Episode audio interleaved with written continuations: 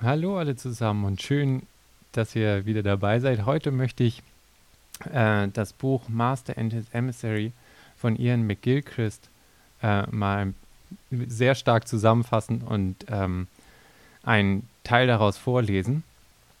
Ähm, die meisten von euch, also wenn ihr, wenn ihr ein paar andere Podcast-Folgen, also die Interviews gehört habt, wisst ihr, dass ich da schon öfter von diesem Buch erzählt habe.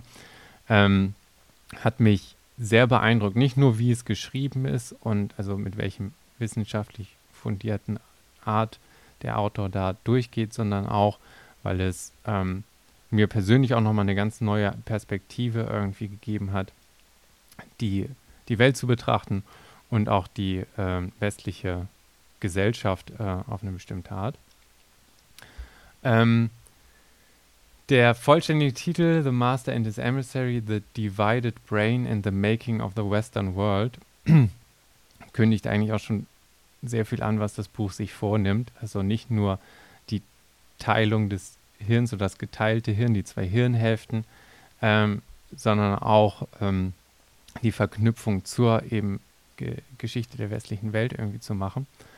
Der Autor macht das in zwei Teilen. Der erste Teil ist äh, vor allem einfach, ja, geht um das, das Gehirn selber, die Physiognomie, ähm, was wir aus medizinischen Studien und, und Patientenfallbeispielen alles darüber quasi wissen und, und wie diese die Funktionen sich ähm, aufteilen.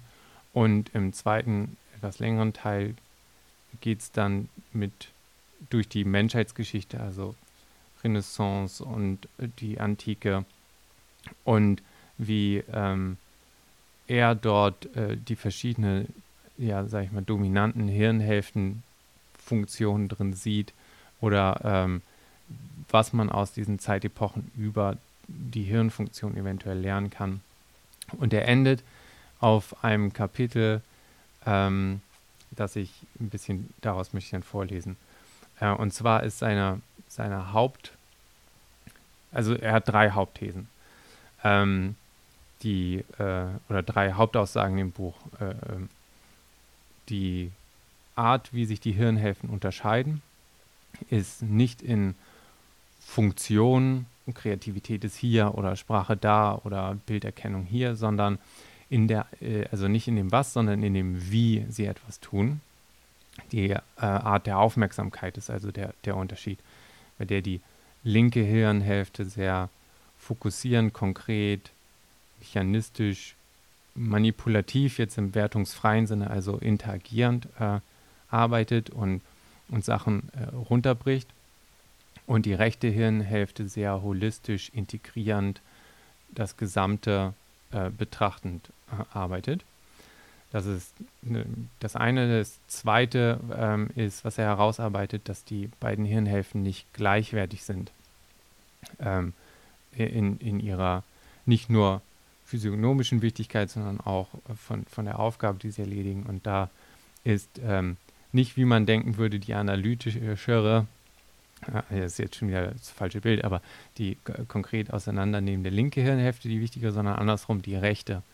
Und ähm, äh, der dritte Punkt, und das ist ein sehr großer Teil des Buches, ist dann eben dass, äh, seine These, dass die linke oder andersrum, dass die westliche Gesellschaft äh, ähm, ne, und die moderne ähm, Ursache einer über Aktivierung der linken Hirnhälfte äh, ist. Also dass das Hirn quasi gar nicht mehr in der Balance ist, sondern ähm, invertiert arbeitet und, und überstark die linke Hirnhälfte befeuert. Und äh, das ist auch das Teil des Kapitels, das ich vorlesen will.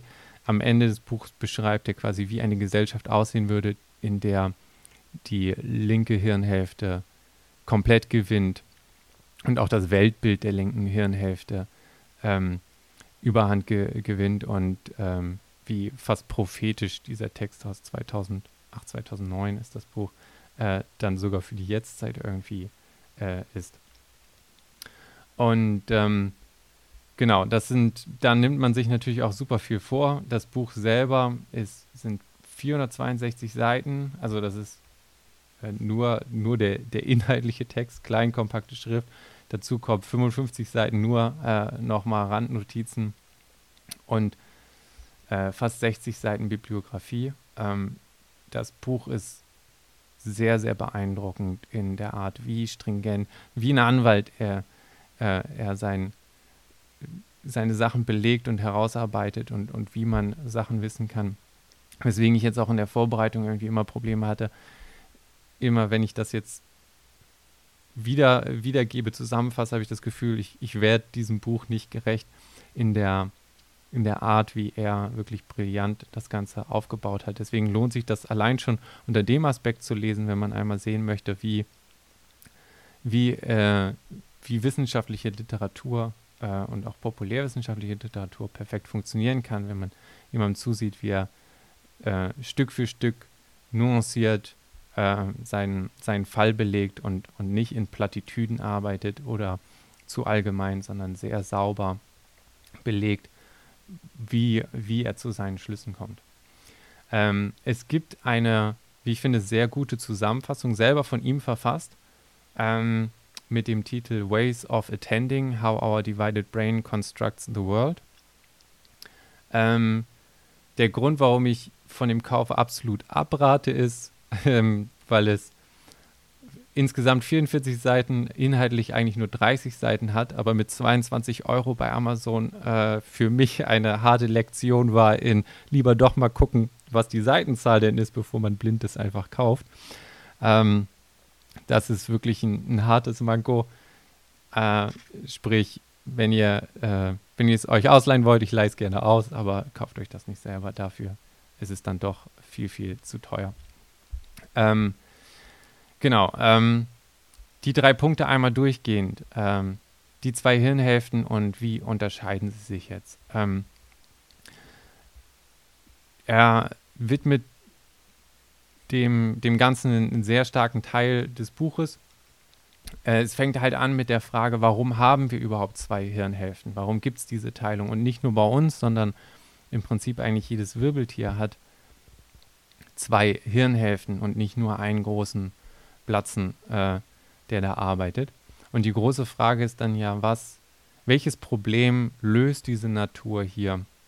Oder welches auch universelle Problem löst die Natur hier? Und was können wir dann darüber eben auch, auch lernen? Und das Beispiel, was, äh, was der Autor hier anführt, und das habe ich im Podcast auch schon mal ein bisschen öfter erwähnt, ist, äh, wenn man sich einen einfachen Vogel beim Körneressen anguckt. Und die Evolution oder die Natur hat hier zwei große Probleme gleichzeitig zu lösen, die halt unterschied komplett unterschiedlich äh, sind. Und zwar will der Vogel essen und nicht gegessen werden. Also gleichzeitig. Sprich, für das Essen muss man sich konkret auf das Korn konzentrieren können. Man muss eine ja, mindestens irgendeine Art von Modell der Welt haben, mit der man interagieren kann, dass man die Aktion planen kann, picken ähm, und äh, ja, äh, äh, was essen. Äh, gleichzeitig muss man auf Gefahren auf, äh, aufpassen, etwas, was sehr schwammiges Konzept ist, ähm, ja auch unbekannte Gefahren einschließt und aus jeder Richtung sein kann, also sehr eine sehr offene, diffuse, äh, umgreifende Art von Aufmerksamkeit quasi äh, gleichzeitig haben. Und ähm, das sind eben diese zwei verschiedenen Arten von Aufmerksamkeiten oder Spezialisierungen, die die Hirnhälften übernehmen. Sprich, nicht die Funktion was, sondern das wie. Das natürlich bestimmte Eigenschaften mit bestimmten Arten von Aufmerksamkeiten eher einhergehen. Zum Beispiel ist Sprache ja ein sehr konkretes Umgehen und Interagieren mit, äh, mit der Welt, äh, tendiert also mehr in die linke Hirnhälfte. Ähm, äh, passiert natürlich auch, aber es ist jetzt nicht so, dass wenn, wenn ich die linke Hirnhälfte durch einen Schlaganfall verliere, dass die Leute komplett unfähig sind zu sprechen, auch wenn es zum Beispiel dann eingeschränkt ist. Ähm, und das ist auch genau wie, ähm, auf was er äh, sich stützt von dem Wissen. Also wenn man über die Funktion äh, der Hirnhälften äh, redet, dann äh, mein erster Gedanke ist immer, ah, okay, dann sind das vielleicht fMRI, äh, MRT-Studien, sprich, wir gucken uns in der Magnetresonanztomographie an, wo der Sauerstofffluss durchs Hirn geht. Wir zeigen den Leuten Bildern und gucken, was aktiviert ist und puzzeln uns dann irgendwie so das Ganze äh, zusammen. Da ähm, mit dieser Art von Daten gibt es halt massive Probleme. Das eine ist äh, statistische Korrelation und, und die Datenauswertung ist sehr subtil, weil man sehr viele Daten hat. Es gibt ein berühmtes Paper, das äh, auf verschiedene statistische Effekte sehr witzig auf, hingewiesen hat, indem die ähm, einen toten Lachs im MRT betrachtet haben, dem äh, pornografische und nicht pornografische Bilder gezeigt haben und die Hirnaktivierung verglichen haben, was ja eigentlich nichts machen sollte, da dieser Lachs tot war. Ähm, und wenn man die verschiedenen äh, statistischen Techniken falsch benutzt, äh, konnten sie halt zeigen, und, und das passiert leider oft äh, in, in Papern, konnten sie halt zeigen, dass es dann so aussieht, als hätte man signifikant gezeigt, dass es eine Hirnaktivierung bei Pornobildern in einem toten Lachs gibt. Also ähm, die andere Sache, die ähm, diese Art von Studie immer voraussetzen, ist, dass es eine Korrelation zwischen Sauerstoff- und Energieverbrauch zu Funktionen in den Hirnarealen gibt. Aber bei sehr spezialisierten äh, Hirnfunktionen oder wenn ein Hirnareal besonders gut in einer Aufgabe ist, würde man natürlich auch erwarten, dass es sehr energieeffizient ist. Sprich, nicht unbedingt dann auch äh, die höchste Sauerstoffverbrauchungslastung, äh, Auslastung sich dann äh, in dem Moment zeigt, wenn ich eine bestimmte Aufgabe äh, mache. Und weil das halt alles sehr, sehr problematisch ist, benutzt er solche Fallstudien und, und Studien halt überhaupt nicht, sondern stützt sich eigentlich ausschließlich auf Schlaganfallpatienten, ähm, Fallstudien, Splitbrain-Patienten, also Patienten, bei denen aus äh, verschiedensten Gründen die Hirnareale äh, getrennt wurden, verschiedene Hirntraumata oder äh, mechanische Schäden durch Unfälle in den verschiedenen Hirnhälften. Und ähm, man kann auch durch Magnetfelder oder starke Magnetfelder kurzzeitig äh, ganze Hirnareale äh, ja, deaktivieren oder runterfahren. Sprich, man kann Studien mit Leuten machen und dieselbe Person äh, verschiedene Aufgaben wie Bild erkennen, äh, optische Illusionen machen, äh, etwas zeichnen lassen, äh, Wortassoziationen durchführen und das Ganze eben mit deaktivierter rechter, deaktivierter linker Hirnhälfte äh, machen und bei derselben Person dann rausfinden, okay, was, was besser äh, funktioniert und, und was, was nicht. Und was man dann eben öfter sieht, und ja, da sind auch Zeichnungen irgendwie drin, ist, dass quasi bei rechter Hemmung, also im Schlaganfall in der rechten Seite, wenn, wenn alles auf die linke geht, ähm, sehr in, in losgelösten Details äh, und runtergebrochen die Sachen gezeichnet oder wahrgenommen werden. Also Personen werden gar nicht holistisch als Ganzes erkannt, sondern eben durch bestimmte Details identifiziert von den Personen.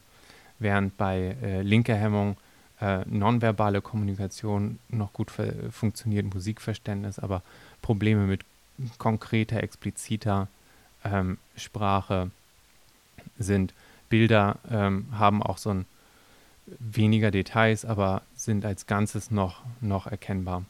Ähm, und mit sehr vielen von diesen Studien schält er halt genau diese, diese, ähm, den Unterschied heraus zwischen nicht was, sondern wie und die, die Art der Aufmerksamkeit, die diese verschiedenen Hirnhälften hm, aus, ausprägen.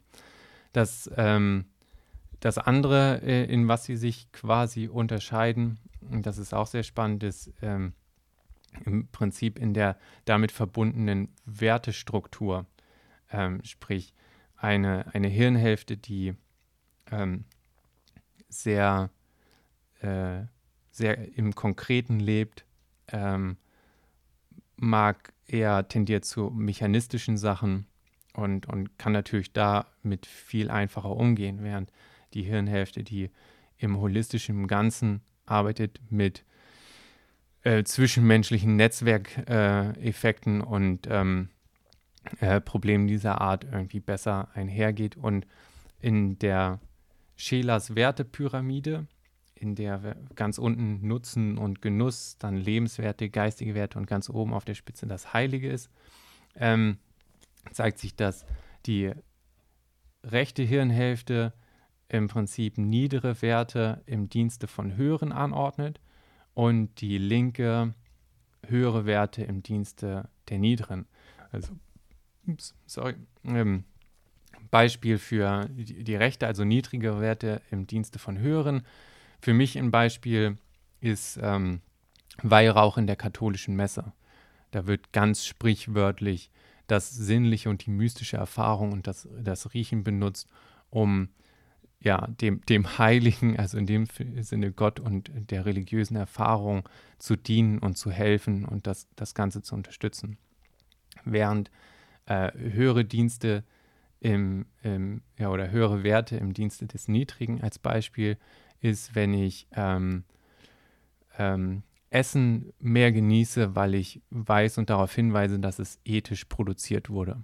Hier ist also das, das höhere Gut, die ethische Produktion ähm, im, im Dienste des Sinnlichen äh, auf eine bestimmte Art.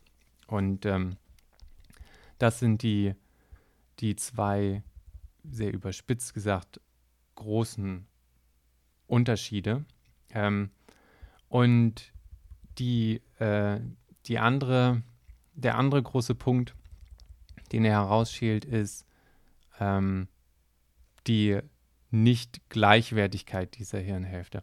Die titelgebende Geschichte des Buches, der äh, Herrscher und sein Botschafter oder Master and his Emissary, ähm, er schreibt sie, ich glaube, fälschlicherweise Nietzsche zu. Ähm, ich habe das Original jedenfalls nicht finden können. In einem Forum wurde äh, erwähnt, dass es wohl eher eine sehr komprimierte Eigenzusammenfassung von Platos äh, fünf Staatsformen ist. Er selber äh, im, im Anhang oder als, als Quellnotiz sagt auch, dass er aus dem Gedächtnis zitiert und weiß selber nicht genau, wo, wo er ist. Woher sie ursprünglich auch kommen mag. Ähm, die Ge Geschichte selber handelt von einem weisen spirituellen Herrscher über ein kleines, wohlhabendes Gebiet, bekannt für seine selbstlose Hingabe an sein Volk. Äh, seinen Untertanen ging es gut, ihre Anzahl wuchs und die Grenzen des einst kleinen Gebietes dehnten sich aus und damit das implizite Vertrauen, das er in seine Botschafter äh, äh, ausbrachte, äh, die, er, die er aussandt, um immer weiter entfernte Bereiche zu sichern. Ähm, es war nicht nur so, dass es für ihn unmöglich war, persönlich alles zu übersehen. Weise sah er, dass seine, äh, dass er, ups, jetzt muss ich hier ein bisschen besser lesen, weise sah er, dass sein, äh, sein Abstand von diesen Details halten musste. Und so bildete und pflegte er seine Botschafter, damit er ihnen vertrauen konnte. Eventuell jedoch begann sein cleverster und ambitionierter Botschafter, jener, dem er am meisten vertraute, sich selber als Herrscher zu sehen und seine Position zu benutzen, seine Macht und Wohlhaben zu vermehren. Er sah die Mäßigung und Nachsicht seines Herrschers als Schwäche und nicht als Weisheit, und auf seinen Missionen als Statthalter begann er das Siegel seines Herrn als sein eigenes zu adoptieren. Der Botschafter begann den Herrscher zu verachten. Und so wurde es, dass der Herrscher gestürzt und die Bürger übertölpert wurden und das Land zu einer Tyrannei und letzten Endes in, zu Ruinen kollabierte. Ähm, ob das jetzt von Nietzsche kommt oder nicht, äh, dahingestellt. Ähm, für McGilchrist ist das die Parabel für die westliche Gesellschaft und die, die zwei Hirnhälften. Äh, und zwar ähm, ist die, die rechte Hirnhälfte so ein bisschen der, der Haupttaktgeber. Ähm, verschiedene Argumente äh, führt er an. Das Interessanteste das Wichtigste, wie ich das so für mich wahrgenommen habe, ist, ist eigentlich das ähm, ja, fast schon philosophische, aber um explizit etwas auseinanderzunehmen und, und zu dekonstruieren und zu verstehen, das, was halt die linke Hirnhälfte gut kann in, in ihrer Art der Aufmerksamkeit, benötigt erstmal ja auf eine bestimmte Art ein Paket, das es aus, zu auseinandernehmen gibt. Und genau das ist eben, was die, die äh, diffuse rechte Hirnhälfte äh, macht, wenn wir uns an den Vogel erinnern. Ähm, wenn ich, wenn ich irgendwo ein komisches Geräusch höre und ich drehe mich um und ich, ich verstehe das und richte dort meine konkrete Aufmerksamkeit drauf, dann, dann ist der Schritt, der dieser ganzen Arbeit vorhergeht, ja das, das Erkennen von, was ist jetzt wichtig, was ist unwichtig und worauf muss ich mich jetzt genauer fokussieren. Also startet alles mit der rechten Hirnhälfte. Und nachdem äh, es in die Teile auseinandergebrochen wurde, das Problem verstanden ist und, und sortiert ist, es, müssen die Teile wieder in ein Ganzes synthetisiert werden, auch wieder etwas, was die rechte Hirnhälfte macht. Also ist ähm, die, die rechte Hirnhälfte Start- und Endpunkt dieser ganzen, ähm, der ganzen Reise und damit der zentralere und wichtigere äh, Teil. Und ähm, der, das, das reine obsessive Fokussieren und das, was wir oft mit äh, ja, Logik und dem höheren, klaren Geist verbinden. In der Linken ist gar nicht so die, die ähm, wichtigere, ähm, der wichtigere Teil ähm, der ganzen Sache. Also im Prinzip in dem, äh, was wir für äh, Idealbilder haben, zeigt sich eigentlich schon die, genau das, worauf er hinaus will, diese Invertierung der, der äh, dieser Aktivierung. Ähm, und das ist dann auch der, der große, der große Part, der zweite Part des Buches, wie er die, die ähm, Menschheitsgeschichte von Antike bis Moderne durchgeht und mit den Hirnfunktionen verknüpft und dem das Wechselspiel herausarbeitet. Leider ist mein geschichtliches Wissen nicht wirklich gut. Es war immer ein Schwachpunkt. Von daher würde mich mega interessieren, wenn jemand, der, der wirklich also auch in, in philosophischen Texten, er geht auch durch viele Philosophen durch, und was deren Arbeit implizit äh, über die Hirnfunktion aussagt oder welches Wissen was wir jetzt durch Studien über das Hirn haben, dort schon vorweggenommen wird als, als Erkenntnis. Im Prinzip ein bisschen so wie in buddhistischer Meditation oder Meditation selber ja von Aufmerksamkeit und konkreter Aufmerksamkeit und Achtsamkeit äh, als Gegenpol geredet wird, was genau diese Arten von zwei, zwei Arten von Aufmerksamkeiten ist. Ähm, und Achtsamkeit die, dieses diffuse rechtsseitige quasi ist und das konkrete, das, was, was die linke Hirnhälfte quasi macht.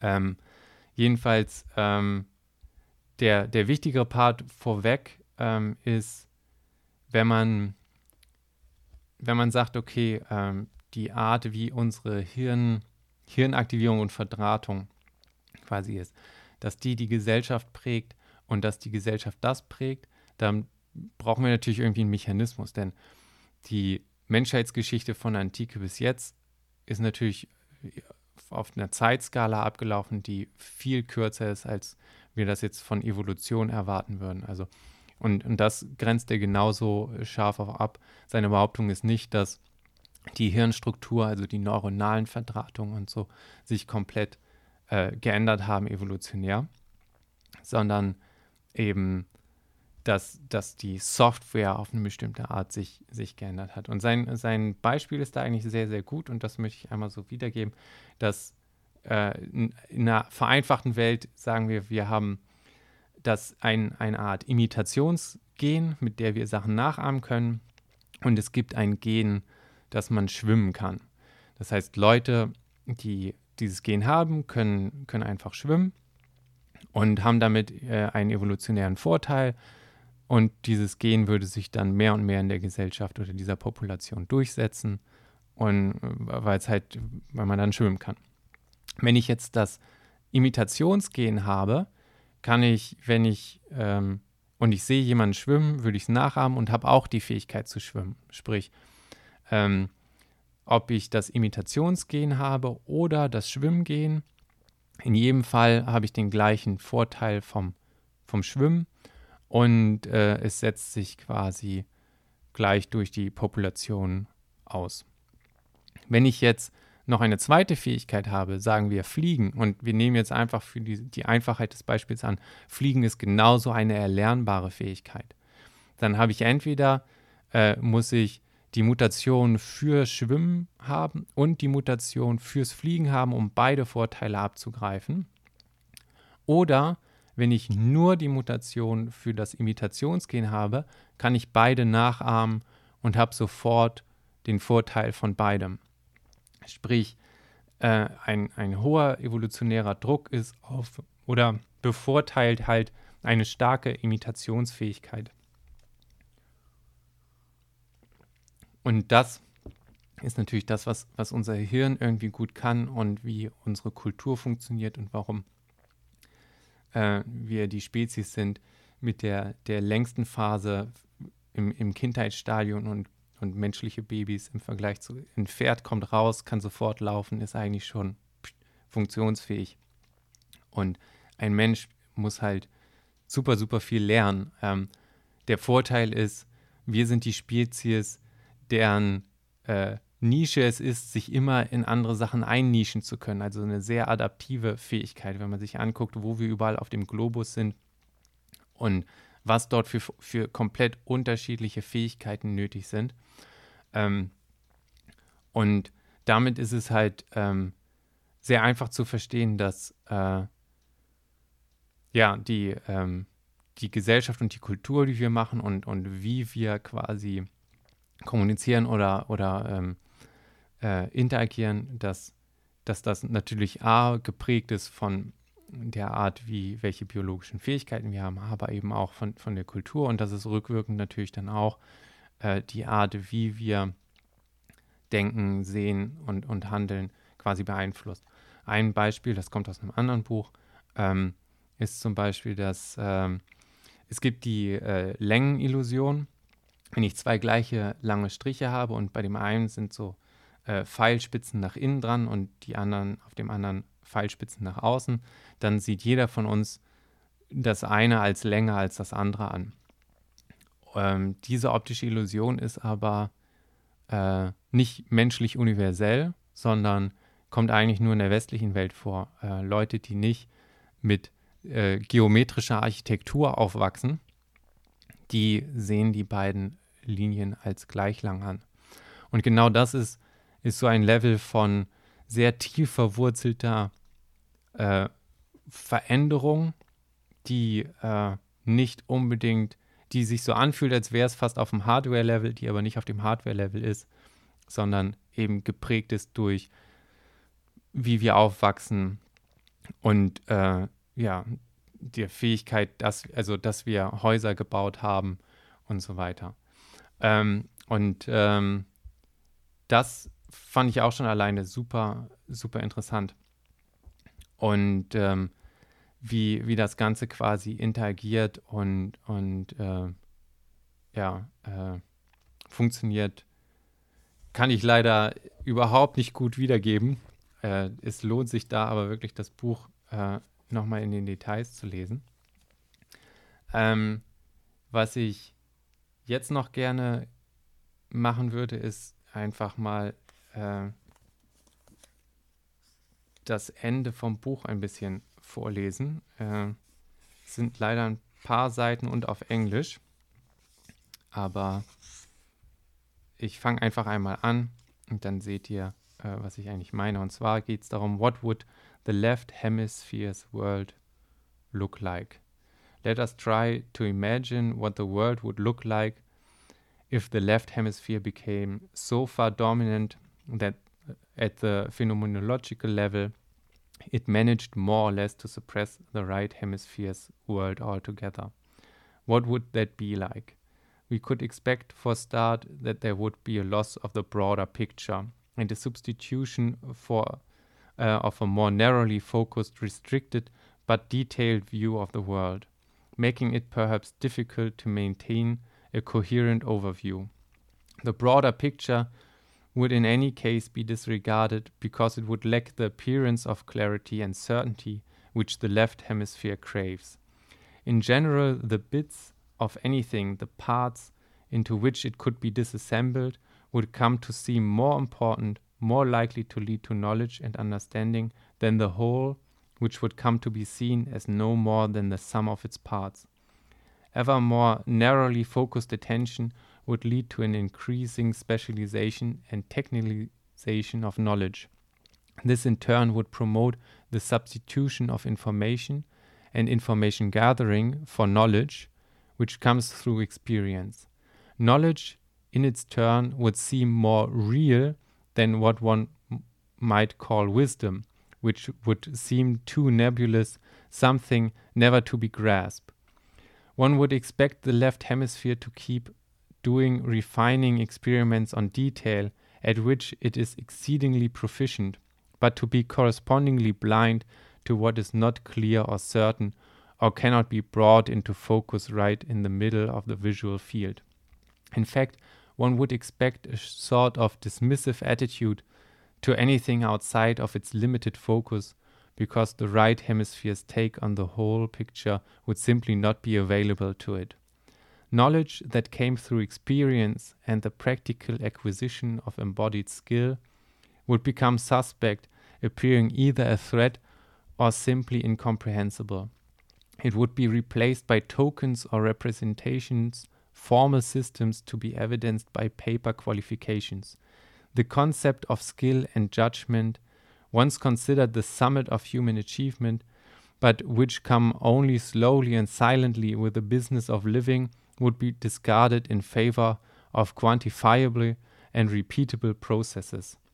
Expertise, which is what actually makes an expert, Latin expertus, one who is experienced, would be replaced by expert knowledge that would have in fact to be based in, on theory and in general one would expect a tendency increasingly to replace the concrete with a theoretical or abstract which would come to seem more convincing. Skills themselves would be reduced to algorithmic procedure, which could be drawn up and, even if necessary, regulated by administrators, since without that the mistrustful tendencies of the left hemisphere could not be certain that a nebulous skill were being evenly and correctly applied. There would be an increase in both abstraction and reification whereby the human body itself and we ourselves, as we as the material world, uh, as well as the material world, in the works of art we made to understand it, would become simultaneously more conceptual and seen as mere things. The world as a whole would become more virtualized, and our experience of it would be increasingly through meta representations of one kind or another fewer people would find themselves doing work involving contact with anything in the real lived world rather than with plans, strategies, paperwork, management, and bureaucratic procedures. In fact, more and more work would come to be overtaken by the meta process of documenting or justifying what one was doing or supposed to be doing at the expense of the real job in the living world. Technology would flourish as an expression of the left hemisphere's desire to manipulate and control the world for its own pleasure, but it would be accompanied by a vast expansion of bureaucracy, systems of abstraction and control. The essential elements of bureaucracy, as described by Peter Berger and his colleagues, show that they would thrive in a world dominated by the left hemisphere. The authors list them as the necessity of procedures that are known and in principle knowledgeable, uh, noble, anonymity or organizability, predictability, a concept of justice that is reduced to mere equality and explicit abstraction. There's a complete loss of the sense of uniqueness. All of these features are identifiable as facilitated by the left hemisphere. So much for the tendencies towards abstraction, but there would also be the tendency towards reification. Increasingly, the living would be modeled on the mechanical. This would also have effects on the way the bureaucracies would deal with human situations and with society at large.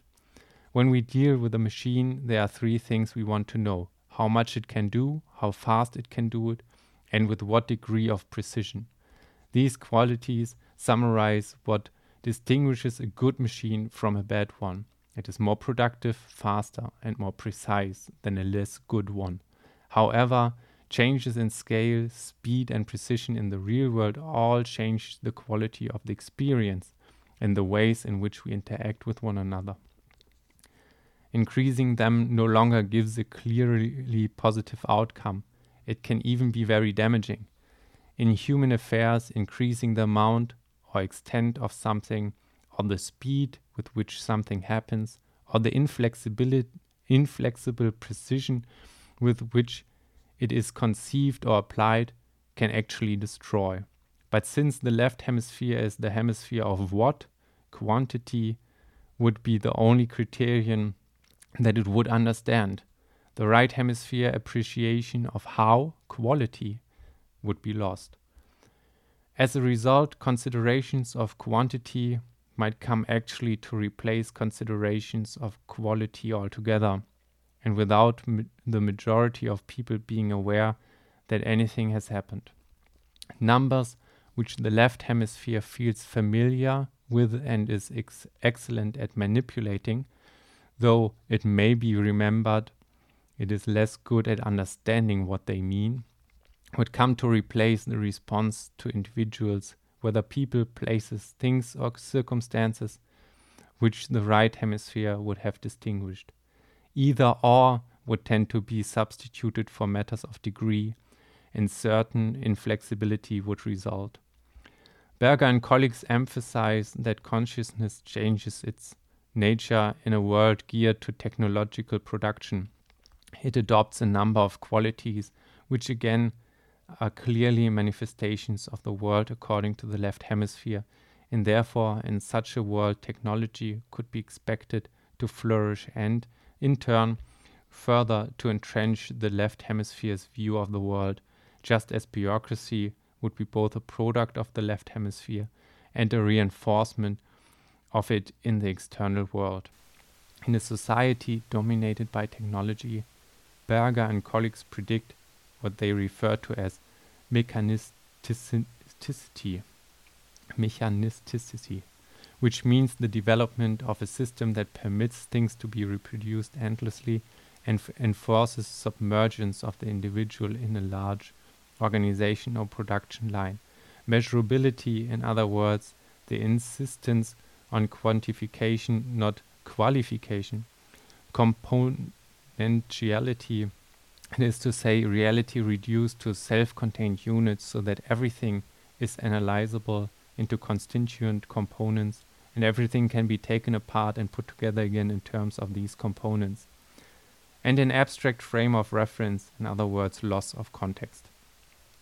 The philosopher Gabriel Marcel speaks of the difficulty in maintaining one's integrity as a unique individual subject in a world where combination of hubris of science and the drive of technology blots, uh, blots out the awe-inspiring business of conscious human existence, what he refers to as the mystery of being, and replaces it with a set of technical problems for which they purport to have solutions. He warns that in such circumstances we would be too easily persuaded to accept the role thrust upon us to become an object, no longer a subject, and what connive at our annihilation.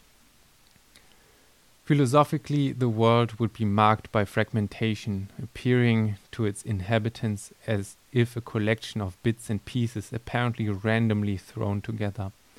Its organization and therefore meaning would come only through what we added to it, through systems designed to maximize utility because the mechanical world would be modeled by which everything, including ourselves and the natural world, would be understood, people in such society would find it hard to understand the higher values in Scheler's hierarchy, except in terms of ultimate utility, and there would be a derogation of such higher values and a cynicism about their status.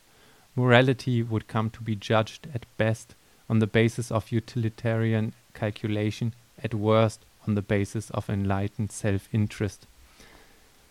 The left hemisphere prefers the impersonal to the personal, and that tendency would in any case be instantiated in the fabric of technologically driven and bureaucratically administered society.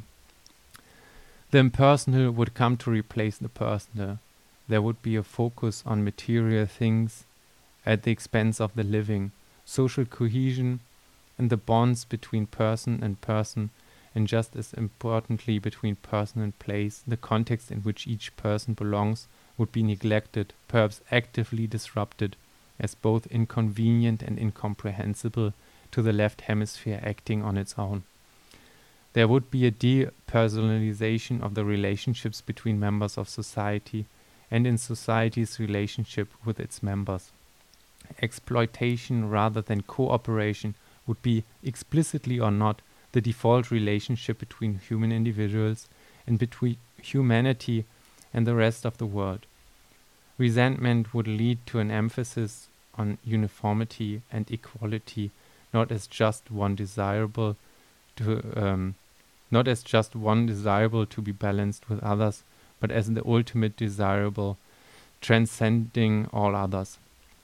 As a result, individualities would be ironed out and identifications would be categorized, uh, categories, socioeconomic groups, races, sexes, and so on, which would also feel themselves to be implicitly or explicitly in competition with, resentful of one another. Paranoia and lack of trust would come to be the pervading stance within society, both between individuals and between such groups, and would be the stance of government towards its people. Such a government would seek total control. It is an essential feature of the left hemisphere's take on the world that it can grasp it and control it. Talk of liberty, which is an abstract ideal for the left hemisphere, would increase for Machiavellian reasons, but individual liberty would be curtailed. Panoptical control would become an end in itself, and constant CCTV monitoring, interception of private information and communication, the norm. Measures such as DNA database would be introduced apparently in response to exceptional threats and exceptional circumstances against which they would in reality be ineffective the aim being to increase the power of the state and diminish the status of the individual. The concept of the individual depends on uniqueness, but according to the left hemisphere's take on reality, individuals are simply interchangeable, equal parts of mechanistic system, a system it needs to control in the interests of e efficiency. Thus it would be expected that the state would not only take greater power directly, but play down individual responsibility, and the sense of individual responsibility would accordingly decline. Family relationships or skilled roles within society, such as those of priests, teachers, and doctors, with which transcend what can be quantified or regulated, and in fact depend on a degree of altruism, would become the object of suspicion the left hemisphere misunderstands the nature of such relationships as it misunderstands altruism as a version of self interest and sees them as a threat to its power. We might even expect there to be attempts to damage the trust on which such relationships rely and, if possible, to discredit them. In any case, strenuous efforts would be made to bring families and professions under bureau bureaucratic control a move that would be made possible presumably only by furthering fear and mistrust. In such a society, people of all kinds would attach an unusual importance to being in control. Accidents and illness, since they have beyond, uh, since they are beyond our control, would therefore be particularly threatening and would, where possible, be blamed on others, since they would look like a threat to one's capacity to control one's life. The left hemisphere, as will be remembered, in, is in any case not quick to take responsibility and sees itself as the passive victim of whatever it is conscious of having willed. Uh, uh, victim of whatever is not conscious of having willed. In the re Renaissance, as in the 19th century when the right hemisphere was in the ascendant, death was omnipresent in life and literature, was openly spoken of, and was seen as part of the fabric, fabric of life itself in recognition of which alone life could have meaning. According to the left hemisphere's view, death is the ultimate challenge to its sense of control and, on the contrary, robs life of meaning. It would therefore have to become a taboo, while at the same time sex, the power of which the right hemisphere realizes uh, is based on the implicit, would become explicit and omnipresent. There would be a preoccupation which might even reach to be an obsession with certainty and security, since the left hemisphere is highly intolerant of uncertainty, and death would become the ultimate unspeakable. Reasonableness would be replaced by rationality, and perhaps the very concept of reasonableness might become unintelligible. There would be a complete failure of common sense, since it is since it is intuitive and relies on both hemispheres working together. Anger and aggression, aggressive behavior would become more evident in our social interactions, since of all emotional states, these are the most highly characteristic of the left hemisphere and would no longer be counterbalanced by the empathic skill of the right hemisphere. One would expect a loss of insight coupled with an unwillingness to take responsibility and this would reinforce the left hemisphere's tendency to perhaps dangerously unwarranted optimism. There would be a rise in intolerance and inflexibility and unwillingness to change track or change one's mind. The sense of autonomy is complexly related to both hemispheres, but crucially dependent on contributions from the right hemisphere. An equivalent to what is called forced utilization behavior in individuals might be seen, an increasing passivization and suggestibility. If there, you must use it, do it. There would be a lack of willpower in a sense of self control and self motivation, but not of will in the sense of acquis acquisitive greed and desire to manipulate. In relation to culture, we would expect people to become increasingly passive they would see themselves ex as exposing themselves before culture like a photographic plate to light, or even think of themselves as being exposed to such things. We could expect a rise in the determination to carry out procedures by rote and perhaps an increasing efficiency at doing so without this necessarily being accompanied by an understanding of what they mean. We would expect there to be resentment of and deliberate undercutting of the sense of awe or wonder. A disenchanted world? Religion would seem to be mere fantasy. The right hemisphere is drawn forward, forward by exemplars of qualities it values, where the left hemisphere is driven forward by a desire for power and control. One would expect, therefore, that there would develop an intolerance of and constant undercutting, ironizing, or deconstruction, a deconstructing of such exemplars in both life and in art. Pathos, the characteristic mode of the right hemisphere, would become impossible, perhaps shameful. It would become hard to discern value or meaning in life at all. A sense of nausea and boredom before life would be likely to lead to a craving for novelty and stimulation experience or things that we would normally see as having a neutral, a natural, organically uh, evolving, flowing structure would come to seem composed of succession of frames, a sum of an infinite series of pieces. This would include the passage of historically uh, passage of historical or cultural as well as personal time and organically flowing shapes or forms and ultimately the development, growth, and decay of all things that are alive. This corresponds to the Zeitraffer phenomenon. It is coupled with the loss of the sense of uniqueness, um, Repeatability would lead to an over familiarity through endless reproduction. As a culture, we would come to discard tacit form of knowing altogether.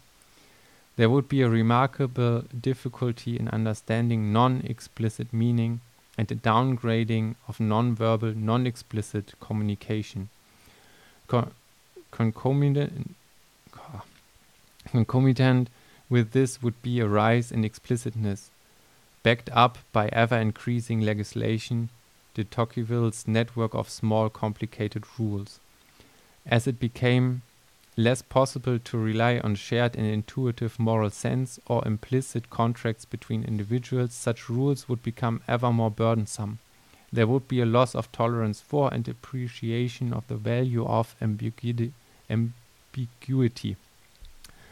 We would tend to be over explicit in the language we use to approach art and religion, accompanied by a loss for their vital, implicit, and metaphorical power. We would become like Descartes, spectators rather than actors in all the com comedies the world displays. Art would become conceptual, having lost the capaci capacity for eliciting the metaphorical power of its incarnate qualities. Visual art would lack a sense of depth, depth, and distorted or bizarre perspectives would become the norm. Music would be reduced to little more than rhythm. Art, music would attempt to transcend it, but harmony and melody would be lacking. Dance would become solipsistic rather than communal. Above all, the word and idea would come to dominate. Cultural history and tradition and what can be learned from the past would be con confidently dismissed in preparation for the systematic society of the future, put together by human will. The body would come to be viewed as a machine and the natural world as a heap of resources to be exploited. Wild and unrepresented nature, nature not managed and submitted to rational exploitation for science or the leisure industry, would be seen as a threat and consequently brought under bureaucratic control as fast as possible. Language would become diffuse, excessive, lacking in concrete re referen reference, clothed in abstraction, with no over overall feel for its qualities, as a metaphor, metaphor, metaphor of mind. Technical language, or the language of bureaucratic systems devoid of any richness of meaning and suggesting a mechanistic, mechanistic world, would increasingly be applied across the board and might even seem unremarkable when applied to description of human world and human beings even the human mind itself. This is what the world would look like if the emissary betrayed the master. It is hard to resist the conclusion that this goal is within sight.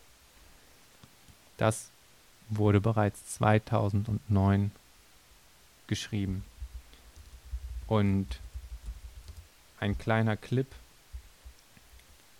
von Francis Bebe, einem Musiker, den ich noch gefunden habe, mal als Gegengewicht und als ähm, Skizze, wie man da vielleicht, vielleicht rauskommt. Vielleicht seht ihr, was ich mit dem Clip meine, vielleicht nicht. So oder so ist er sehr schön.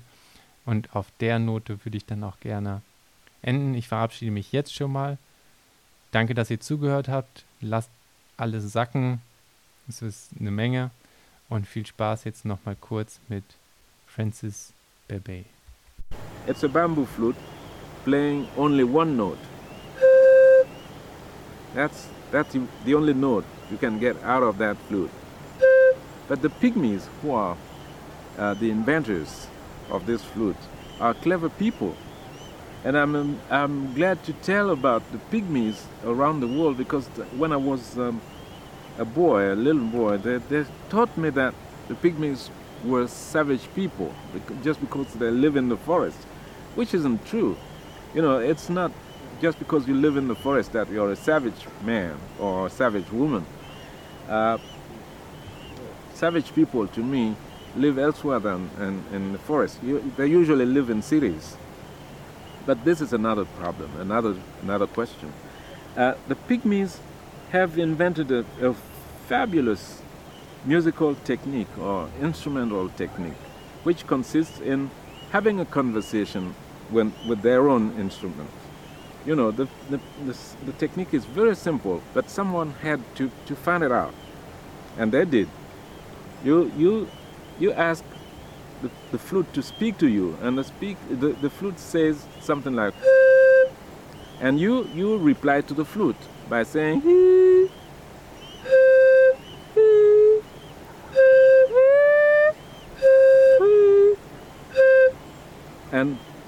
all the music you can make with this flute is a conversation between man and his own musical instrument. I think this is interesting, and I, I underline this uh, and, and, and point, point it out because not, not everywhere in the world you can find this characteristic uh, of music production. Uh, for instance, I, I can play.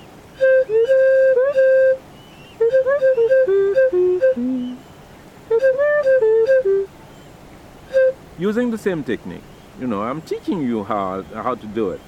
You should pay me uh, for teaching you. And I use usually beat my, I, I mean, I'm, who made the train?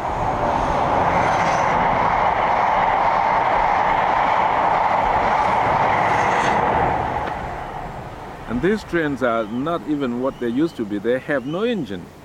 Oh.